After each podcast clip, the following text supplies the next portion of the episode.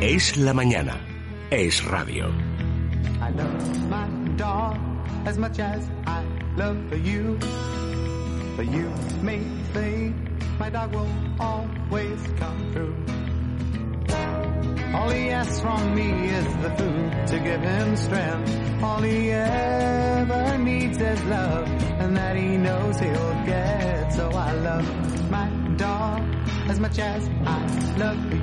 Bueno, están con nosotros Laura, dos amigos ya, Víctor de Ron y Sonia Villa, que tienen Roncescan. Sí. Pero para los que no estuvieran, otra vez, que hemos hablado con ellos por lo menos una vez más, es una asociación maravillosa, maravillosa. Además, una sociedad sin ánimo de lucro que ayuda a gente que lo necesita, gente discapacitada, en todos los ámbitos de la discapacidad, desde el niño autista hasta la persona mayor con problemas de movilidad, a veces de identificación, las personas que se pierden, etcétera, ¿no? Bueno, yo creo que es ya la tercera o cuarta vez que vienen a estos Yo no me estudios. canso, o sea, Yo tampoco porque son unas personas maravillosas y yo no me canso de decirlo porque son esas personas con un corazón enorme que hacen, como tú dices, todo pues por ayudar a los demás sin ningún tipo de, de lucro más que el personal de esa satisfacción de, de saber que ayudan, de ver las caras de las familias a las que entregan los perros. Entonces yo se lo he dicho, ellos son uno de los fijos Sí. aquí, siempre que tengan un perrito nuevo una noticia nueva pueden venir aquí a contárnoslo y hoy vienen con Fanta, que es una de esas perritas que están entrenando para una perrita, familia. perrita, que ya son 12 kilos de perrita y aumentando. O Pues sea, que todavía es cachorra. Sí, sí, era perrita cuando vino la Sí. primera vez.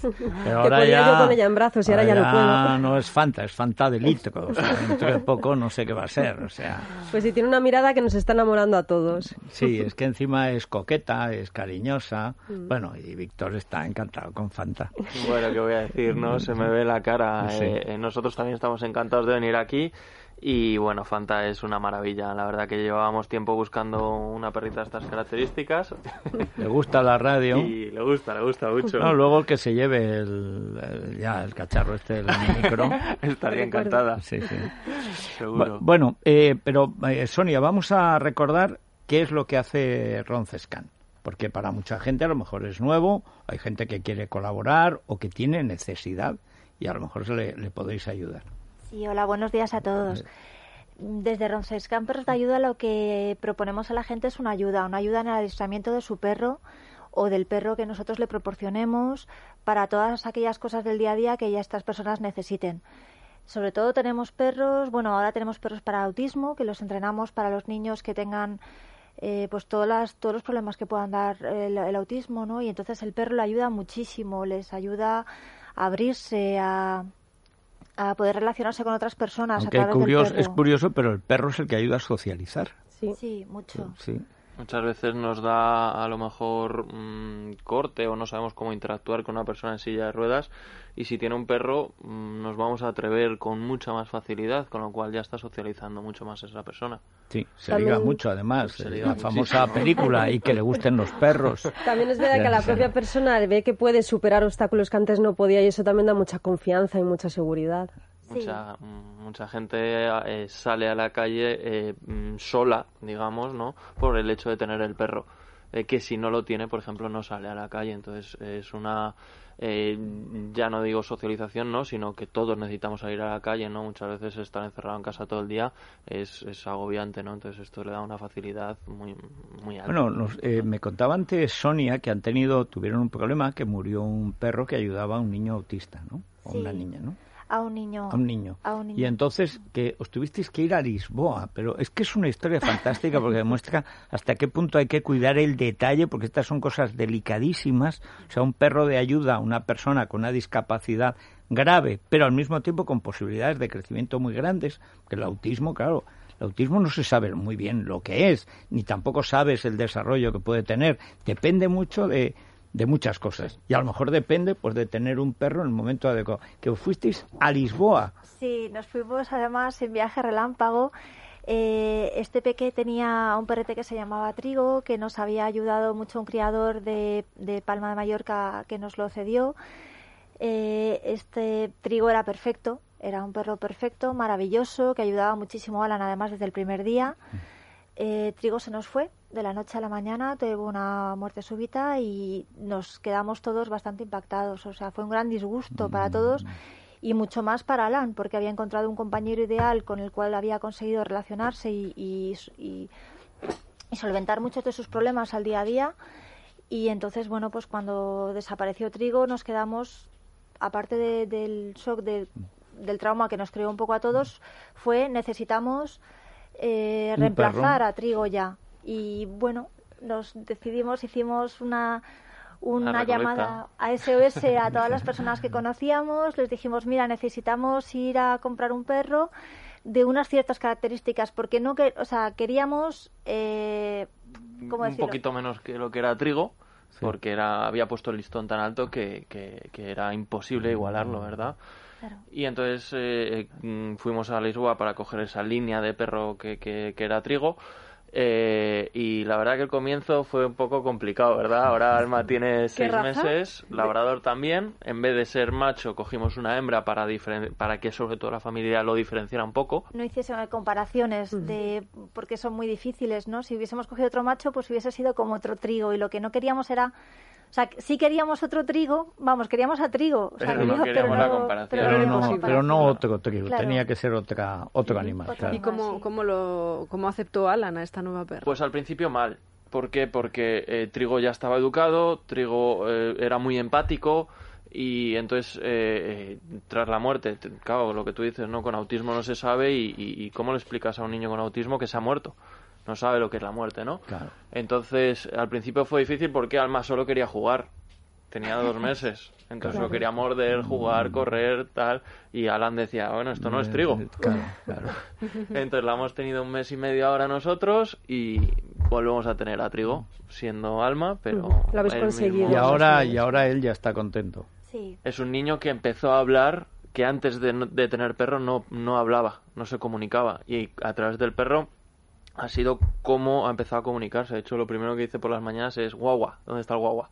Bueno, busca, sí. Es fantástico. es el momento en que Sonia se le pone esa cara de Navidad. Que es, eh, yo le decía a Sonia, es que para vosotros todo el año es Navidad.